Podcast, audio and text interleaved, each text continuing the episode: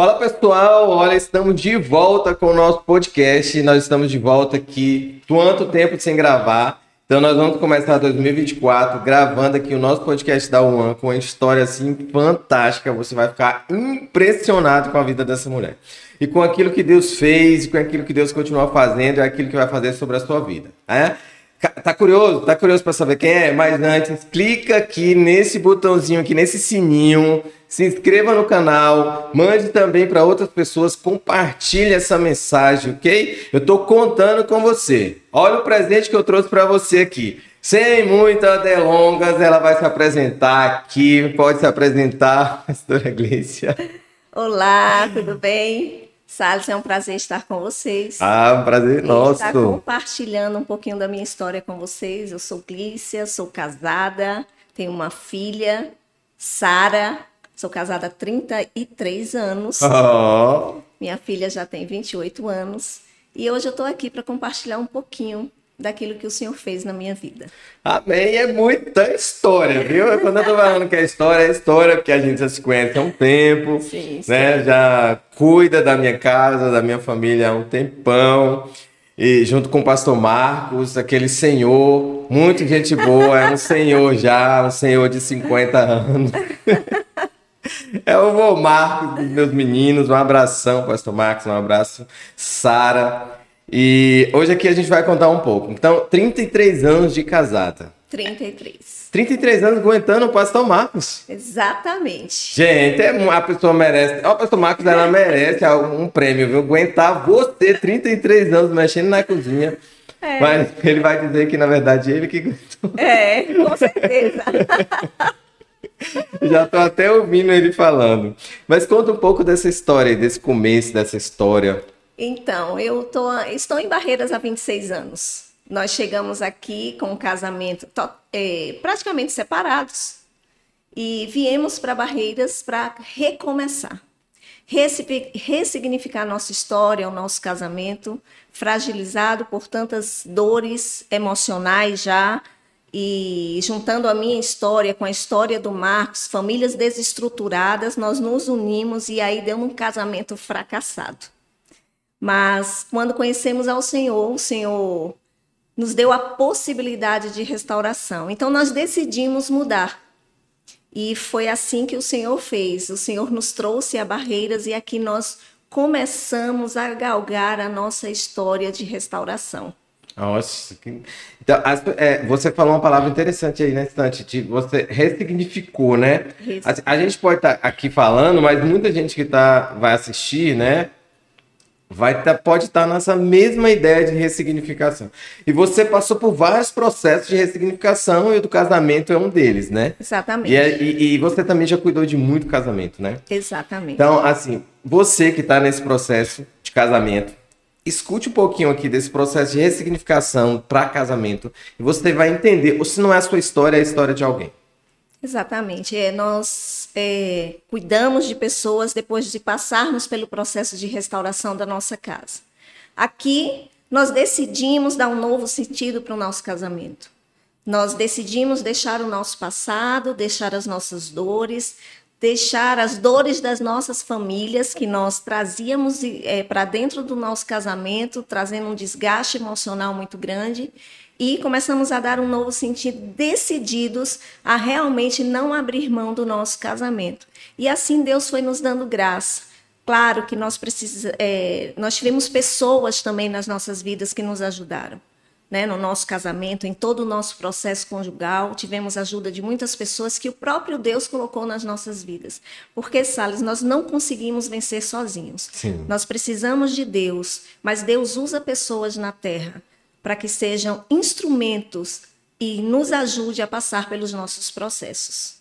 Olha que. Porque é, você tem experiência, então, e, quando você fala isso, as pessoas elas têm buscado resolver muito as coisas sozinhas hoje, né?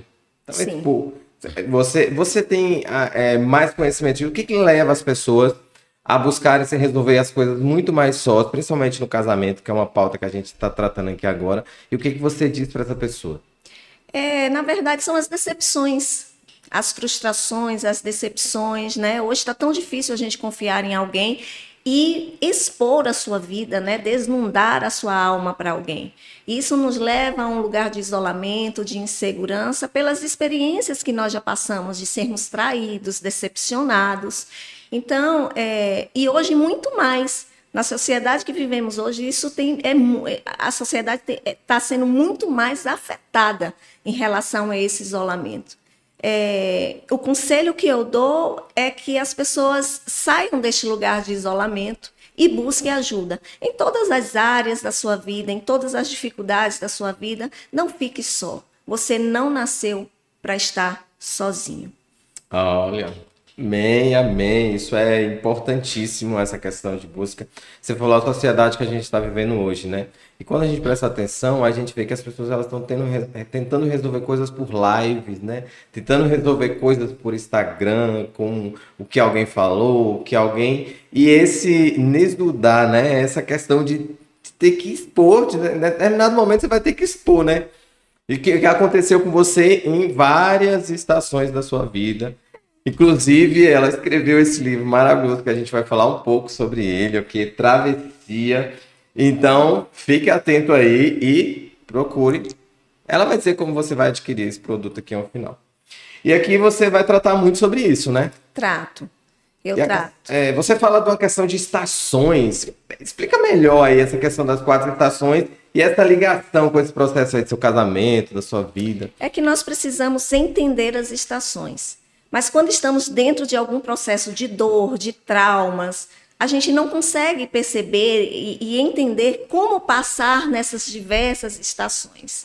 E isso a gente vai aprendendo com o tempo, com o amadurecimento. Eu fui amadurecendo e fui entendendo.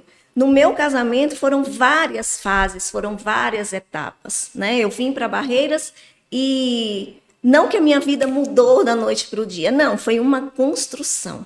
Né? A primeira coisa que nós precisamos entender é que nós precisamos decidir passar pelas estações. A segunda coisa que nós precisamos entender é que nós precisamos, nós nunca vamos estar preparados para passar pelas estações. A preparação, ela vem no caminho. No caminho. É no processo que, que nós somos preparados para passar nas estações, né? Você não tem capacidade emocional para passar pelas estações. É, e isso muitas pessoas se frustram, né? Porque acham que podem, acham que no seu intelecto, nos demais cursos que já que já já já tiveram experiências de fazer, em todas as em todo nível intelectual, nós às vezes nos colocamos num lugar de super-homens e super-mulheres. Eu falo até sobre isso no meu livro. Mas, na verdade, nós não somos super-homens e não somos é, super-mulheres. Nós somos pessoas frágeis. Frágeis. É, eu falo uma frase no meu livro que é assim: eu sou humana, eu sou frágil. Porque eu entendi isso no meu processo depressivo que eu vim entender que eu sou uma pessoa dotada de fragilidades e que eu não respeitava essas fragilidades. Certo. Então, nesses processos e nas diversas estações, nós precisamos passar, mas sempre é, objetivando chegar em algum lugar, mesmo que você não saiba onde você vai chegar. Você tem que seguir esse processo. Tem que seguir no processo. Então, quando você fala de quatro estações, é, as estações, então, é, vão ter estações que vão ser boas. Sim, na Mas assim como as estações vão passar, como verão, outono. Passam. Todo, nada é, é. Nada é. Como que eu posso dizer? Nada, nada tem um fim. Ou, todas as coisas têm um fim. Porque todas as coisas são passageiras. A Bíblia diz isso, né? Há tempo de plantar, há tempo de colher, há tempo de arrancar. Então, há tempo de sorrir, há tempo de se alegrar e há tempo de chorar. Nessas estações, nós precisamos simplesmente passar por elas. Agora, uma das coisas importantes que eu quero afirmar e reafirmar é que nós precisamos de ajuda para passar. Tanto quando ela é muito boa, quando ela é ruim, quando, quando ela é quente, fria, a gente precisa de ajuda. A gente precisa de ajuda. É, isso, é, isso me faz é, lembrar algo que, voltando a essa ideia no tempo, né, atualmente, é, o sofrimento ele tem sido algo assim como se fosse, ele tem sido evitado de tal forma como se você conseguisse passar toda a sua vida lindo e maravilhoso, sorrindo como o Instagram. E isso assim, não, não existe sofrimento nenhum. Não é essa a verdade, não é isso? Não é. A Bíblia diz que no mundo teremos aflições. Jesus afirmou isso. Mas nós precisávamos ter bom ânimo. Então, ele está afirmando que nós vamos ter, nós somos seres emocionais. Sim. Né? E nós estamos passando, nós somos corpo, alma e espírito.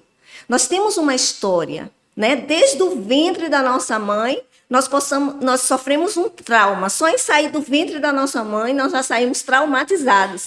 nós saímos de um lugar de aconchego, de proteção, né? de, de proteção total, e saímos para um ambiente totalmente novo, externo, que você não conhece. Então, na nossa história de vida, em todo o processo da nossa construção, nós passamos por essas estações. E essa história ela vai sendo construída à medida que nós vamos crescendo e à medida que nós vamos amadurecendo. Ah, muito bom. Isso é importante porque a gente nós precisamos compreender esses processos. A gente precisa compreender que quando estamos dentro desse processo, a gente precisa de uma estrutura, de alguém para caminhar e que aquilo vai passar. Exatamente. Né? Aquilo vai passar. E nesse processo todo, nessas estações, você esteve em uma das estações mais difíceis da sua vida, né? Sim. Que sim. foi a depressão. Que foi a depressão. Conta um pouco pra gente dessa história. É, a depressão, ela não chega, ela não cai de paraquedas na nossa vida. Como eu falei, nós somos um, um ser que nós nascemos e nós já nascemos com uma história. E nessa história a gente pode ter sido abandonado pelo nosso pai no ventre da mãe. Nós podemos ter sido espancados no ventre da nossa mãe. Então, o ser humano, ele é ele, ele pode já nascer com muitos traumas. E durante a sua história, essa história construída nesse ambiente familiar, nós sofremos dores. Eu, por exemplo, fui uma pessoa que eu sofri muitas dores no meu ambiente familiar, né?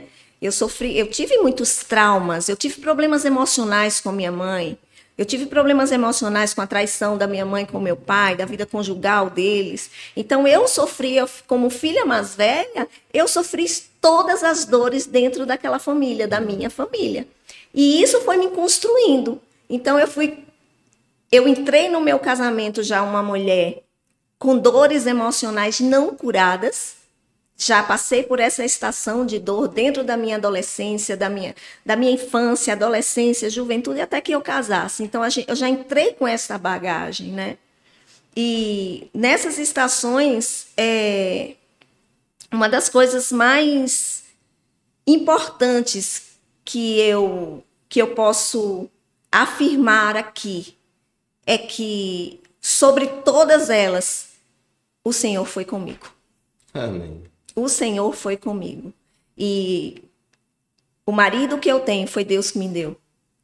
Foi ele que segurou nas minhas mãos, e mesmo ele com uma história também de vida distorcida, cheia de dores e demônios, nós nos juntamos, mas assim, nós conseguimos é, nos fortalecer, nos fortalecer na dor. Quando entrei nesse processo depressivo, que foi uma das estações mais difíceis da minha vida, sobre todas que eu já passei, das minhas dores emocionais com a perda do meu pai, sobre todos os traumas. É, quando eu passei por esse processo, eu falei assim: isso aqui eu não vou conseguir, eu não vou suportar. Eu não vou conseguir vencer. Porque a gente sai de um ambiente e entra em outro ambiente totalmente inusitado e involuntário.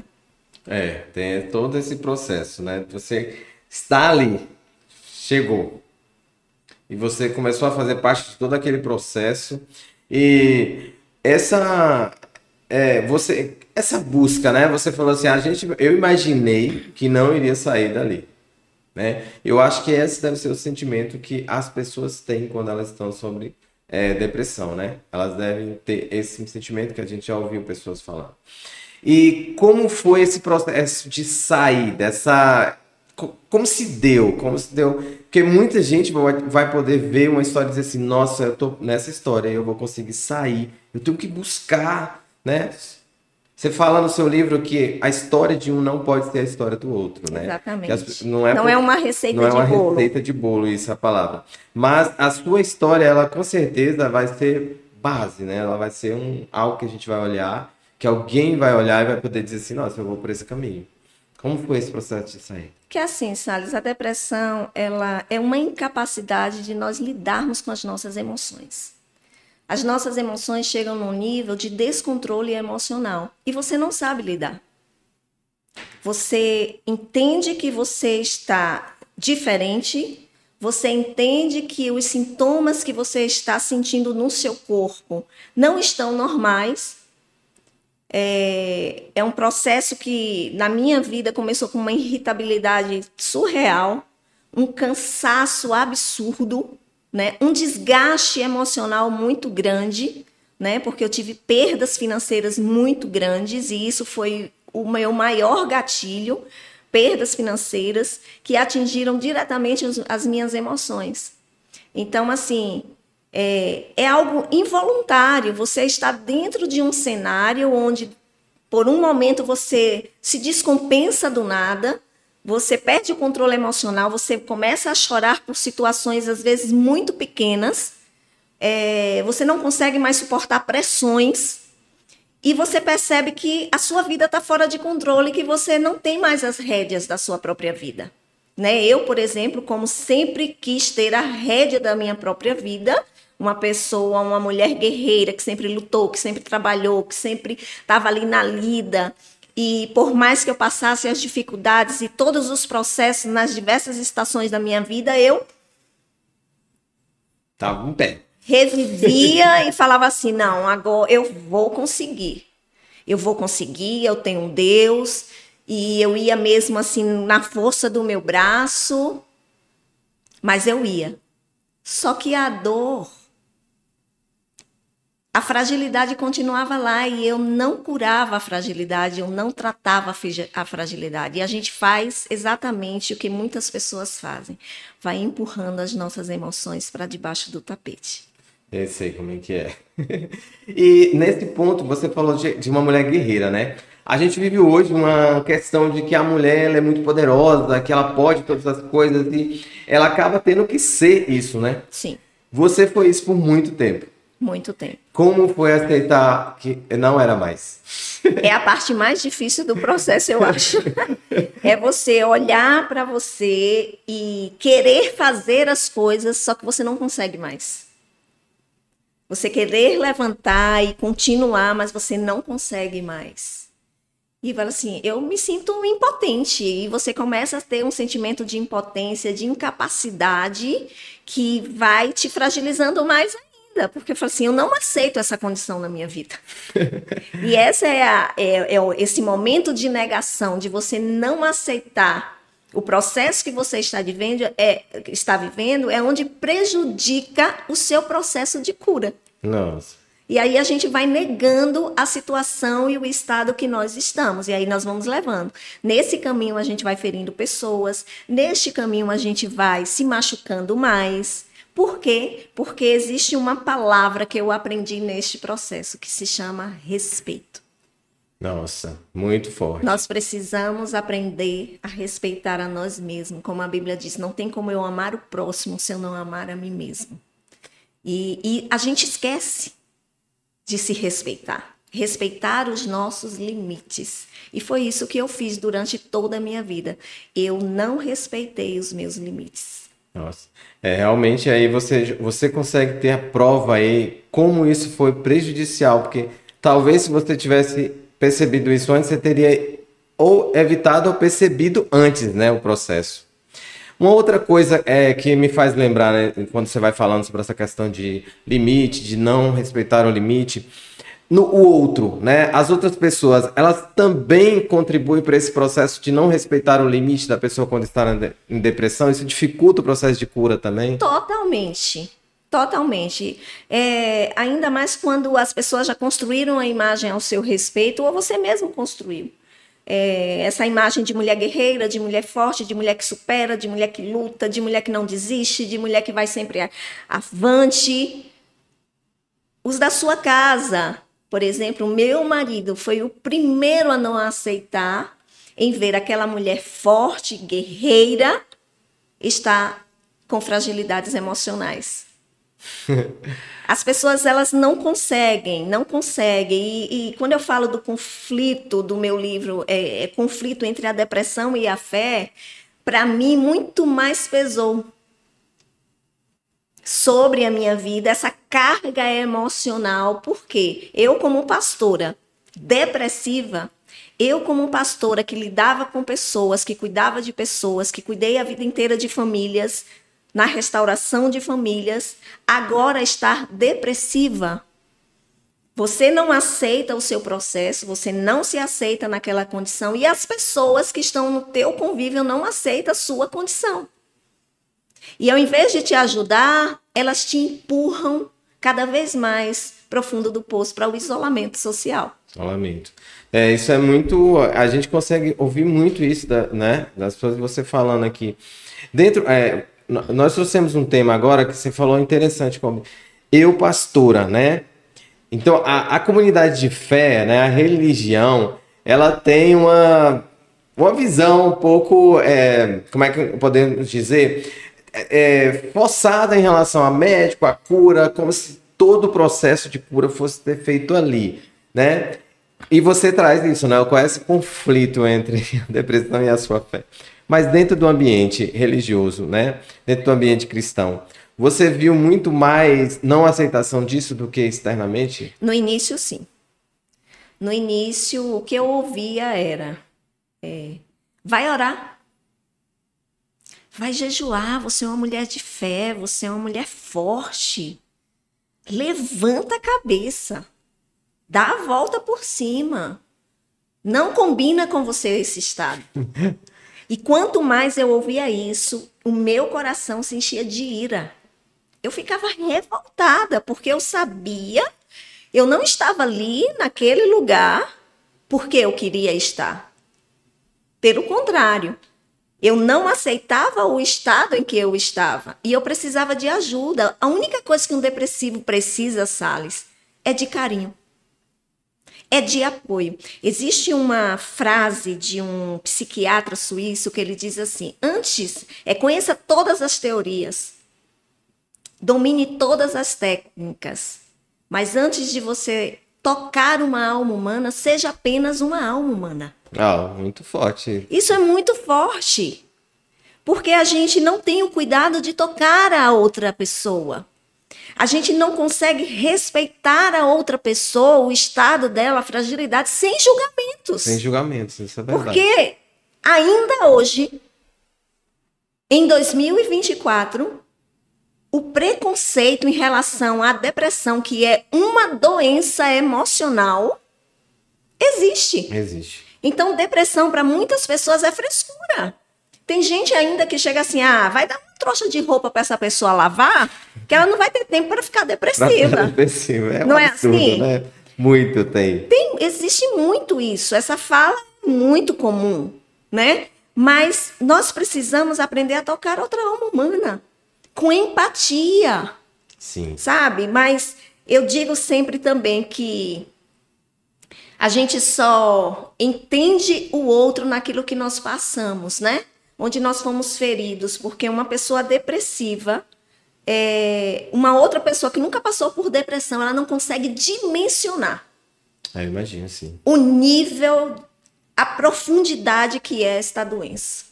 Como esta doença, ela é terrível. Como esta doença tem matado. Como esta doença tem acabado com pessoas, destruído pessoas, destruído famílias. E, e, e eu passei por, por tudo isso e graças a Deus que eu tive amigos pontuais que conseguiram enxergar a minha alma humana. Isso que é conseguiram enxergar a minha fragilidade, me tocaram com respeito, me tocaram com carinho, me tocaram com amor, sabe? Hum. E Nesse processo, essas pessoas pontuais, esses amigos, eles me levaram para um caminho de cura. Eles me levaram para um tratamento psicológico e psiquiátrico, onde eu mesmo não tinha força de procurar. Por isso que é tão importante a gente conseguir perceber quem está do nosso lado. Sim. E olhar com respeito quem está do nosso lado, olhar a fragilidade do outro, tirar o estereótipo da pessoa, colocar aquela roupagem fora, jogar aquela roupagem fora e olhar na profundidade da alma.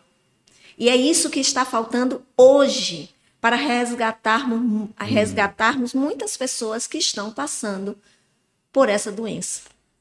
Você está olhando mais pelo. É, você a, a, o outro talvez fuja também desse processo de cuidado, né? Tentando transferir, não, levanta daí, vai, faz e tal.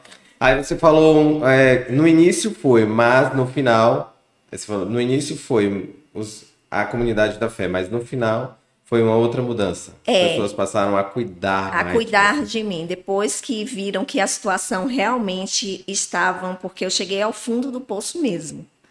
Eu tive é, pensamentos suicidas de todos os níveis, né? E momentos que realmente de porque o, o depressivo, o momento dos, o momento que você quer praticar um tirar a sua própria vida é o momento mais consciente que você tem.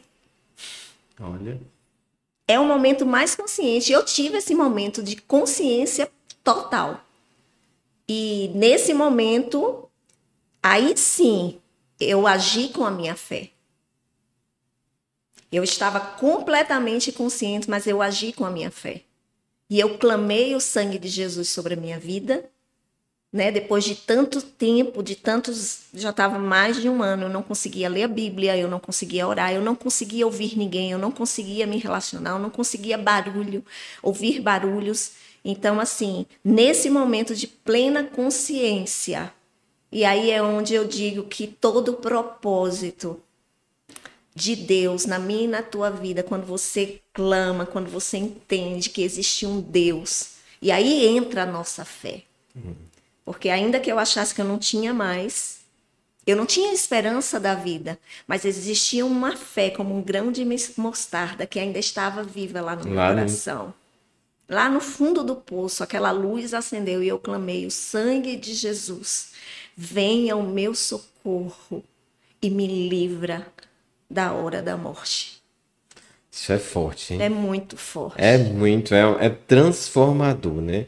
Você imaginar é, que por pouco algumas pessoas não tinham essa, essa fé pequena lá, né? Que trouxe esse resgate, né? Para sua vida. É o que pode trazer para a vida de muita gente. É o que talvez a maioria das pessoas estejam precisando nesse momento é entender que ela pode clamar. Exatamente. Né? Que o clamor dela por um Deus verdadeiro vai tirá-la daquele lugar. Exatamente. Isso é muito importante, é muito forte, isso é transformador. Eu sei que muita gente pode estar ouvindo, você pode conhecer alguém que está passando por um processo desse. Então, tudo isso é histórias, história real, história real. E você pode transmitir isso para outras pessoas. Né? É um momento de transformação para outras pessoas. Isso é muito. Obrigado, né, por você estar contando sua história, contando para nós aqui um pouco.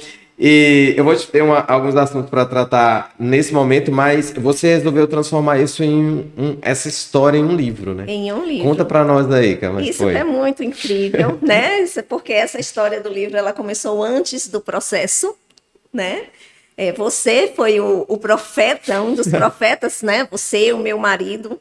É, o meu marido sempre dizia assim: escreve, escreve um livro, escreve um livro, mas eu nunca me achei capaz de escrever algo. E um dia você chegou na minha casa e falou assim: escreve um livro, pastora. e nesse processo depressivo, quando eu tive que ser afastada de todas as minhas atividades, literalmente, que eu ainda tentava movimentar, não queria perder o controle da minha empresa, da, da situação. Mas nesse momento, um momento de muita crise, depois que eu tive alguns surtos, né? Surto mesmo de andar sem saber onde estava e perder o controle, não saber, meu marido ficar me procurando. E crises de pânico. É, então, eu, nesse momento, os médicos é, falaram: olha, ela precisa ser afastada totalmente porque ela está em perigo. Então, foi nesse momento que eu fui afastada, eu, parei, eu passei 45 dias em Belo Horizonte na casa da minha filha, e foi ali que eu comecei a escrever Travessia. Eu comecei a escrever e eu escrevi esse livro praticamente em 45 dias. Foi um momento que eu chamo de estaleiro. Foi o meu momento de estaleiro, aquela parada obrigatória. Aquela parada que você não queria fazer, mas que você foi obrigada a fazer para fazer os reparos necessários, para olhar para dentro de si. E a partir dali você começar a ressignificar algumas coisas e, e se reconstruir novamente, e dar um novo sentido para a sua vida. E travessia foi isso, ela me trouxe um novo sentido, porque aqueles dias longe da minha casa, longe do meu marido, estava lá com a minha filha, é, aquele momento foi crucial na minha vida foi extremamente crucial e ali eu comecei a escrever e eu desabafava em Deus. Eu escrevia o que eu estava sentindo. Esse livro é realmente o processo que eu estava vivendo naquele momento. E eu comecei a desabafar com Deus e Deus foi trazendo algumas revelações para mim. E quando eu retornei a Barreiras, né, ainda com o tratamento, eu faço tratamento até hoje. Ah. E ainda estou no processo. No processo de tratamento. De tratamento, já tem dois anos. E na, quando eu retornei, foi que a gente foi fazer as conclusões do livro, mas aí Deus já mudou, estava mudando tudo dentro de mim. Eu comecei a dar um novo sentido para minha vida, as coisas começaram a clarear, né? Eu falo que aquilo que estava escuro, o céu nublado, que eu não conseguia mais enxergar a luz do sol, ele começou a brilhar novamente para mim. E é muito, é, o, o livro ele é, antes eu vou falar outra coisa. É, hoje a gente vive um processo principalmente quem está muito ligado à, à comunidade religiosa, de muitos pastores com depressão, né? Então a gente testemunha muito isso, dá para você perceber, entender e às vezes perguntar, nossa, aí vem a pergunta, mas como pastor de depressão? O seu livro ele traz, ele não, ele, ele eu vejo nele esse, esse processo, sabe, de cura pastoral. Sim. Você olha e, e você lê, eu li o livro, né? E aí você vai vendo e falando, nossa, que forte isso aqui, né? Mas você vai ver que outros pastores estão passando por esse processo e a leitura desse livro, é, a leitura desse livro para mulheres, mães, esposas, né? Você traz um despertar de dizer assim, ó, aqui é minha alma, você fala assim, aqui é minha alma, você muito, muito, muito é, que a gente conhece próximo consegue ver de, claramente, quem não conhece vai conseguir te, te ver nesse livro. E ele é um processo de cura pastoral. Né? Ele vem dizer para nós, não, né, ó, todo mundo é humano, todo mundo é emocional e pronto, vamos parar por aqui e entender o processo. E nisso tudo, você você foi, você falou assim, ah, os amigos me ajudaram a ir procurar ajuda, mas como foi deixar a ideia de que a cura estava ali dentro da igreja para ir para o profissional? Que eu acho que é a maior dificuldade que é tem das pessoas hoje é dizer assim, não, ó, vou no psiquiatra ou vou no psicólogo. É porque é, as pessoas espiritualizam, né? Antigamente o depressivo é porque estava cheio de demônios né? Sim. Tá depressiva é porque tem demônio. E muita gente ainda pensa assim, né? E não vê a depressão como uma doença, vê a depressão como algo espiritual, como uma força demoníaca e tal. É claro que nós, como cristãos, e eu, como pastora, entendo perfeitamente que as nossas fragilidades emocionais elas abrem portas né, para que espíritos opressores nos leve a este lugar. Mas nós não podemos misturar uma dualidade nessa situação. Nós não podemos misturar as coisas. Existe a, a, a, cobertura espiritual e, e eu tive pessoas orando por mim, eu tive campanhas de oração, pessoas fazendo campanhas de oração, me sustentando em oração, mas é preciso e necessário você reconhecer que você precisa de uma ajuda médica, de uma ajuda psicológica né? A nossa alma ela precisa ser tratada. As nossas dores precisam ser saradas, precisam ser expostas. E E ajuda médica no sentido é medicamentosa. Nós precisamos tomar porque quando você chega nesse nível, você está do desequilíbrio nas suas emoções, você não tem controle. Então você precisa de uma ajuda medicamentosa para que para te estabilizar. E isso é um processo né? Então nós não podemos ser ignorantes espirituais mais. E eu tenho ajudado muitas pessoas, Salles, nesse sentido, né? Às vezes eu vou pregar numa igreja, dou uma palestra em algum lugar e as pessoas chegam para mim assim: "Como você fez?"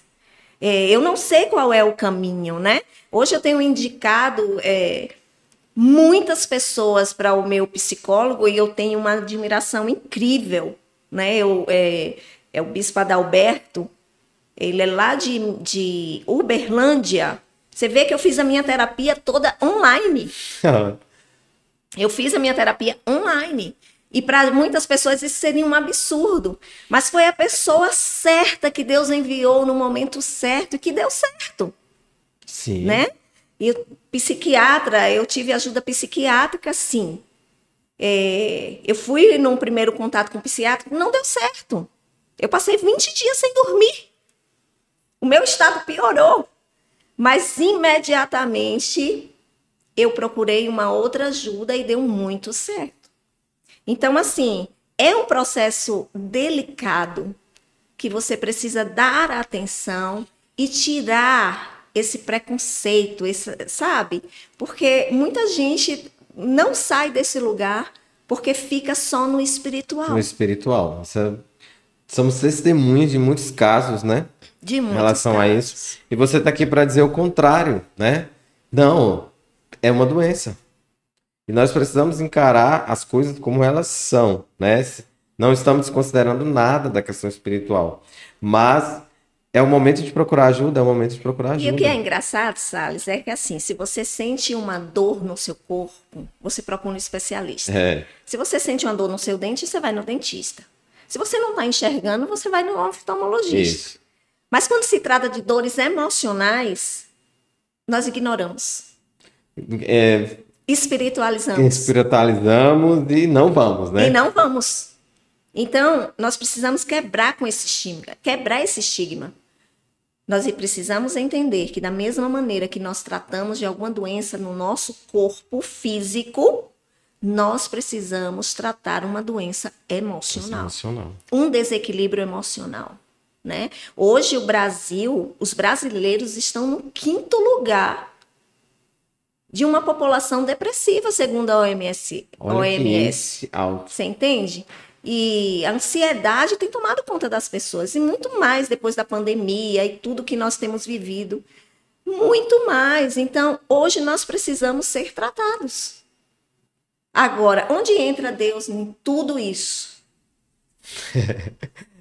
Deus ele entra exatamente no caminho. Porque sem Deus é muito difícil sair. Muito difícil. E você, a gente vai ver exemplos bíblicos, né?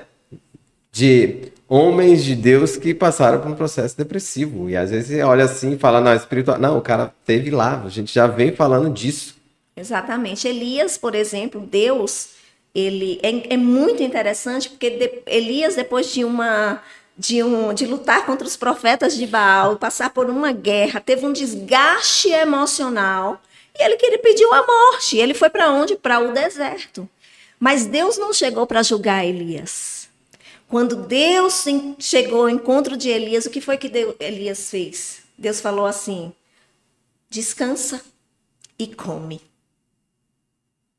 Deus alimentou, Deus deixou ele descansar. Por quê? Porque Deus se preocupa comigo e com você. Sim. Então Deus cuidou dele. E aí quando ele entra na caverna depois de ser alimentado, né? Depois de, de descansar, que ele entra na caverna é onde Deus vai começar a falar com ele. Num lugar de tranquilidade. Então a gente precisa sair do turbilhão das nossas emoções, né? Nos respeitar, respeitar os nossos limites e entender que o nosso corpo, as nossas emoções, ela precisa de descanso, ela precisa de férias, Não é? Sim. Porque na correria a gente é cobrado todos os dias em querer, em fazer, em ter mais, em conquistar mais. E a gente fica nessa loucura e a gente não descansa, a gente não tira férias. E aí, quando o balde entorna. Já já está muito já tá tarde. Muito né? tarde já está muito é, bem. Você é empreendedora, né? Você tem negócios. Tenho. Como foi esse processo todo? Porque hoje a gente tem muita gente que está nos seus negócios e ela começa a ter um problema emocional como esse e ela tem medo de sair, né? Ela tem medo de perder o controle. E como foi esse processo na sua vida? Olha só, eu ainda tentei por muitas vezes, né? Inclusive, já no tratamento, já muito mais equilibrada, eu tentei permanecer dentro do meu negócio.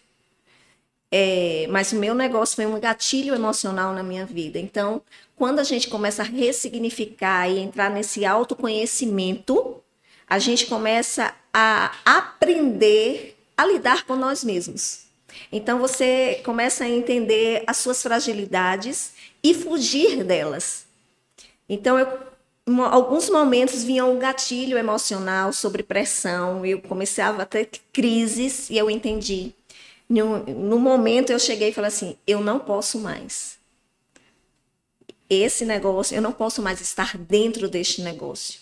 E aí nós vamos pedir estratégias para Deus, né, para administrar e não perder aquilo que o Senhor nos confiou.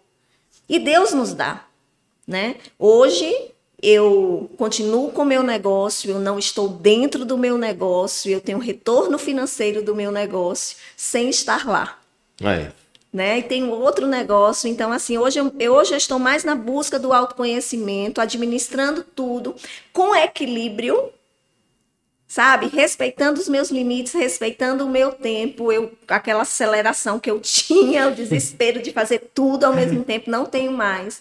Eu consigo me respeitar e falar assim: não, até aqui estou muito acelerada, agora eu vou retroceder um pouquinho. E isso é importante, você entender um momento de você parar, um momento de você retro, retroceder um pouco, para que depois você avance mais um pouco.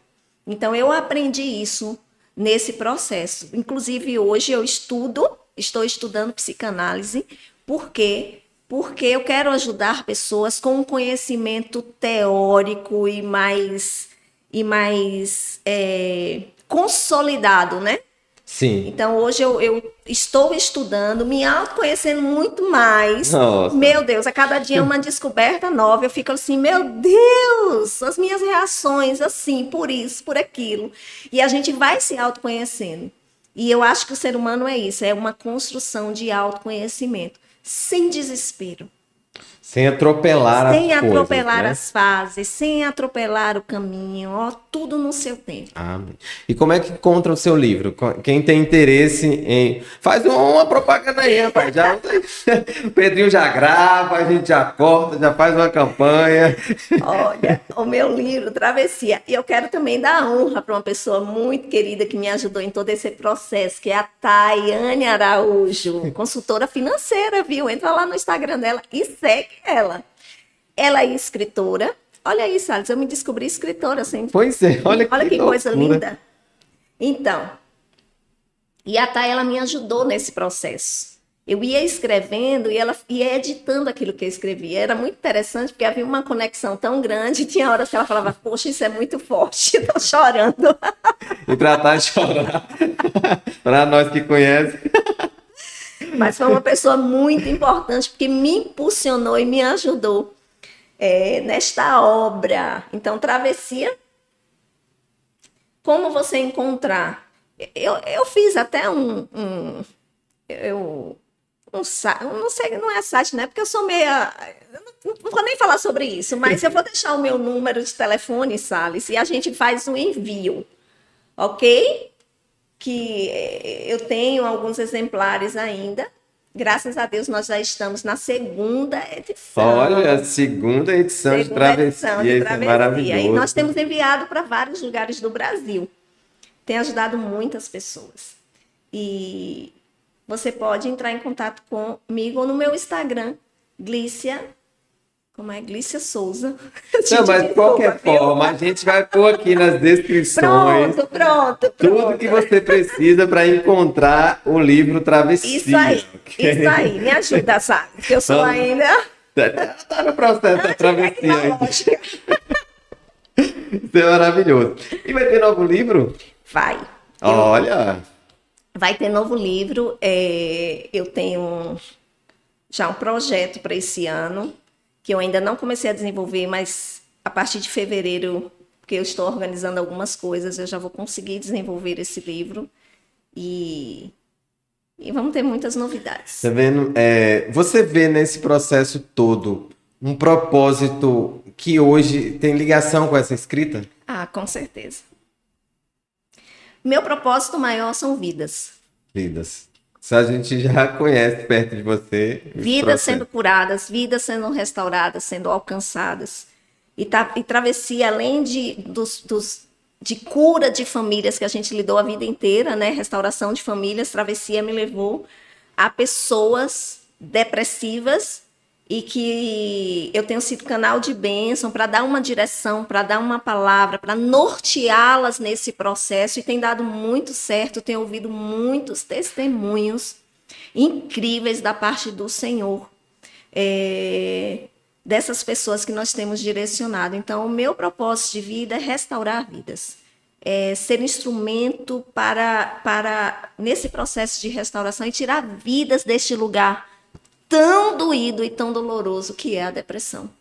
É, imaginando, porque como você já falou em outro momento aqui no podcast há um tempo, que é, ninguém consegue compreender sem ter estado ali. Nesse né? lugar. E aí você passa por esse processo, então realmente, às vezes é, é incrível, né? A gente que tem uma experiência cristã, é, as coisas de Deus não são para entender, gente. São para viver e depois fazer, né? Porque você imaginar passar por um processo desse para ser um instrumento de cura. É, loucura, né? Não é loucura? Eu falo assim que tem coisas na nossa vida que são inexplicáveis, né? É, quando eu lembro, eu lembro de José, que vendido como escravo, passa por todo o seu processo e chega a ser governador do Egito.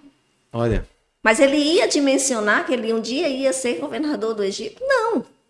E se Deus tivesse contado, também ele não passaria pelo processo, porque ninguém quer passar pelo processo. Então, tudo que eu vivi nesse processo é porque Deus quer me levar ao meu destino. E tudo que você vive no seu processo é porque Deus quer te levar ao seu destino. Ainda que a gente não entenda, ainda que seja doloroso, cruel muitas vezes, mas é porque Deus vai te levar ao seu destino. Você vai ser instrumento lá na frente de cura para alguém. Isso é, e a- é, às vezes esse processo que talvez a gente não consiga compreender antes, né?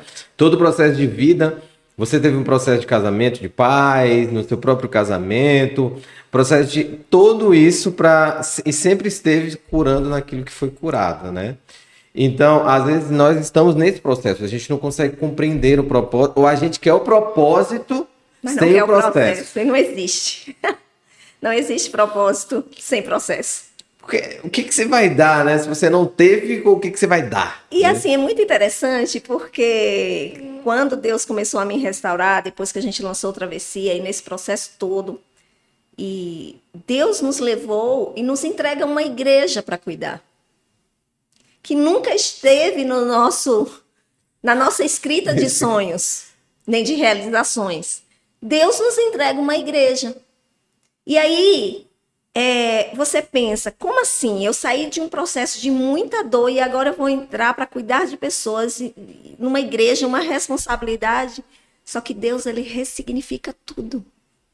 Quando eu recebi esse presente, veio uma alegria que há dois anos eu não sentia Olha, uma alegria de dentro, aquela alegria profunda. E eu estava, literalmente, era como se eu dissesse para Deus assim: eu recebi um presente maior depois desse processo de dor. E Deus me entregou essa igreja, nos entregou a mim e a Marcos, e foi um renovo na nossa vida. Foi renovo, foi restauração. E lá nós temos sido instrumentos de cura para muitas pessoas. Amém. A igreja em São, São Desidério. isso é muito. é- é- é- não dá para entender Deus, não, né? Não. Deus não é gente, não. Não, não dá para compreender. Deus não é gente, não, é. Então, é, todo é, hoje a, a, alguém pode não estar em depressão, né? Mas ela pode ter um começando a ter, ter uma desestabilidade emocional. Sim. Como é que você vê isso e o que, que você diz para a pessoa? Qual, qual o primeiro passo que você você teria feito se você tivesse percebido essa desestabilidade emocional em você logo? Eu tinha procurado ajuda imediatamente. É, tem muitas a gente demora muito a procurar ajuda justamente porque a gente vai ignorando os nossos limites e não vai nos respeitando, né?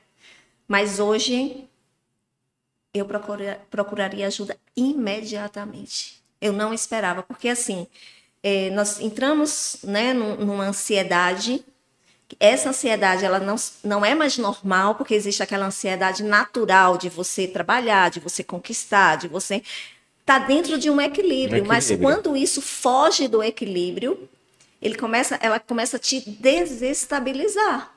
Porque você já vem um sentimento de incapacidade ou vem um, um, sentimento de que você tem que fazer muito mais do que você está fazendo, que você está produzindo muito pouco e que você precisa ir além. Você vai nessa busca incessante.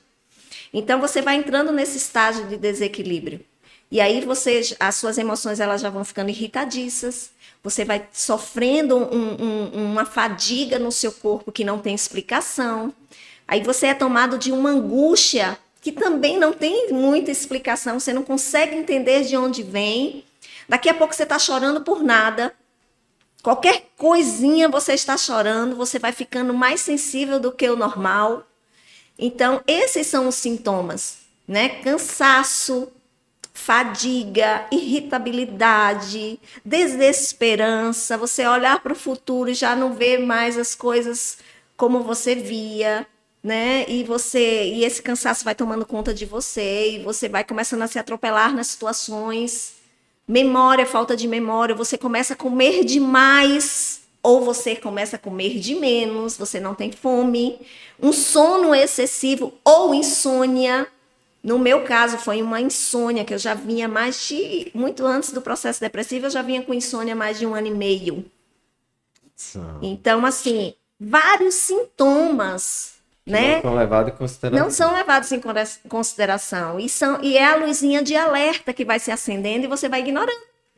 E você vai ignorando. Então, o primeiro conselho que eu dou é: percebeu que está com esses sintomas há mais de duas semanas, procure ajuda médica. Procure ajuda. É, você, você, o que, que você falaria no, no, no processo? A tendência ao isolamento, né? Ou a crítica, ao julgamento. Mas o que você falaria para as mulheres que são casadas? Como é que elas deveriam reagir? E aos maridos, como eles também têm que reagir num caso desse para que a cura seja mais rápida e o processo seja menos doloroso? Hoje, nós vemos casais vivendo na mesma casa e são duas pessoas totalmente desconhecidas. Eu, como eu tinha um restaurante presencial, eu cansei de ver inúmeros casais chegarem, sentarem à mesa e cada um fazer o pedido e ficar cada um no seu mundo, no seu celular até a comida chegar, não, você não vê um diálogo, você não vê uma percepção. E eu sempre falo que lugar da gente mais que a gente tem mais percepção do outro é sentando à mesa. Sim. Então, a minha é, você percebe o seu filho, você percebe o seu marido, você percebe a sua esposa quando você senta à mesa. É um momento que você para, é um momento de comunhão, é um momento que vocês estão ali para compartilhar e se alimentar, mas é um momento que você pode olhar no outro, no olho do outro. É uma, eu já eu eu há muitos anos atrás, minha filha adolescente, foi na foi à mesa que eu percebi a tristeza profunda que estava na alma dela, estava sofrendo bullying na escola. Mas foi sentado à mesa que eu consegui perceber a dor emocional que a minha filha estava vivendo. Então, à mesa a gente consegue perceber muitas coisas. Então, meu conselho é, para você, homem, para você, mulher, principalmente para a mulher, põe a mesa na sua casa e senta para fazer as refeições. É a primeira dica que eu dou. E a segunda é perceba a pessoa que está do teu lado. Perceba. Olhe para o olho, olha para o comportamento, porque a gente dá sinais de comportamento. Os comportamentos, sim. Né? Então é nos sinais de comportamento, no silêncio constante, ou numa rentabilidade, irritabilidade excessiva, que você começa a perceber que tem alguma coisa errada. Ou num isolamento, a pessoa não quer mais sentar à mesa, a pessoa não quer mais sentar no sofá na sala, ela quer sempre estar sozinha no quarto. Nesses comportamentos, a gente vai percebendo que algo está errado. Então, meu conselho é: para um pouco e olhe para o outro. Não, olhe para o outro. Olha, muito, muito, muito importante isso. Muito mesmo, muito mesmo. A gente tem visto muito caso de separação ou caso de abandono, né?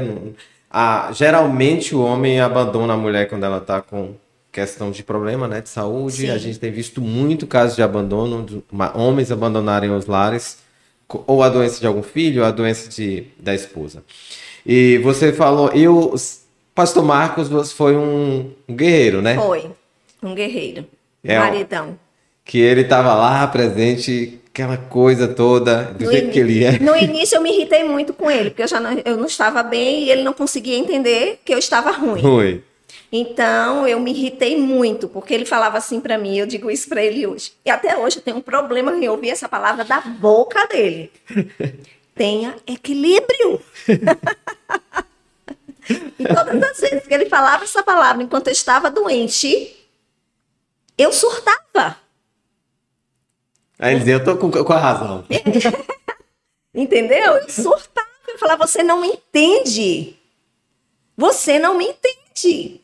Então, assim, mas, sobretudo, ele foi um parceiro que eu eu desejaria para qualquer mulher que estivesse passando pelo processo. Ele pegou, minha, ele não me abandonou em nenhum momento. Ele esteve comigo, ele cuidou de mim, ele teve uma paciência comigo assim surreal.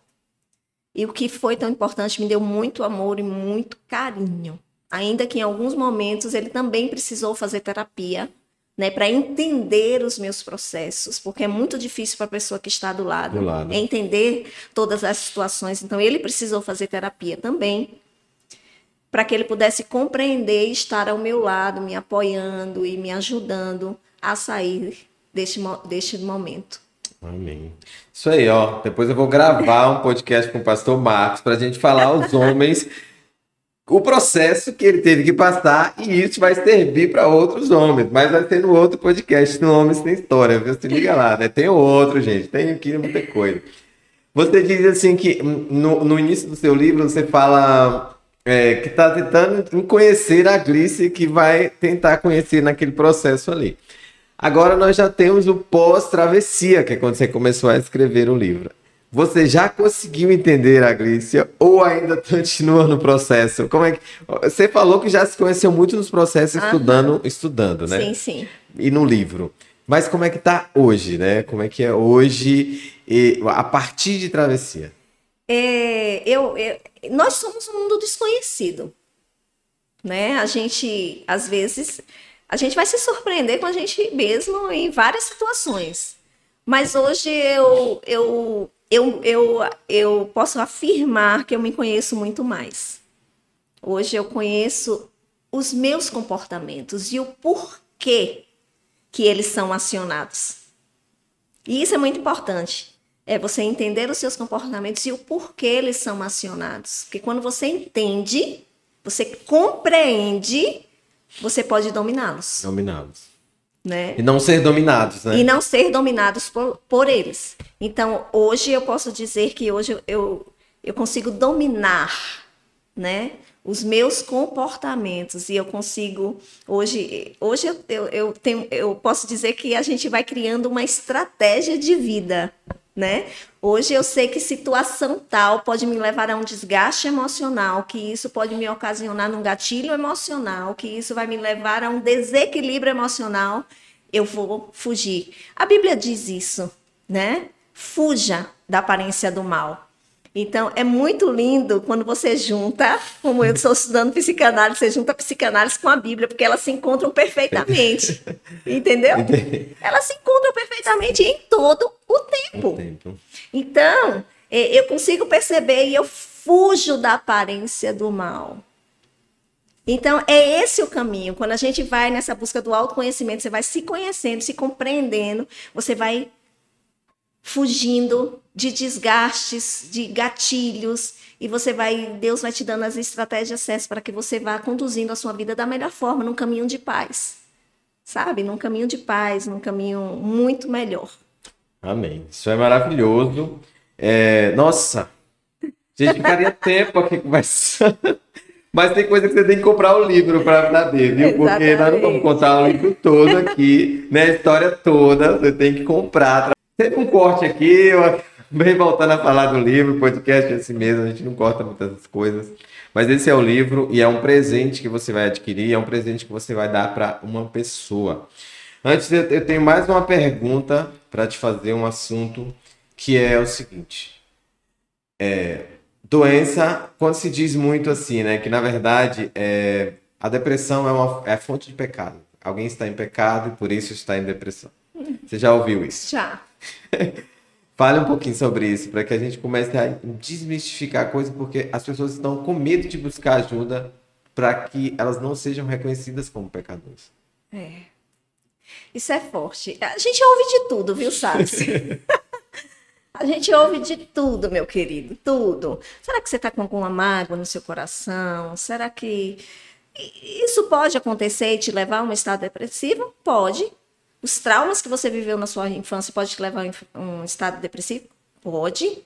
Então são vários fatores, como eu disse, não é uma receita de bolo, né?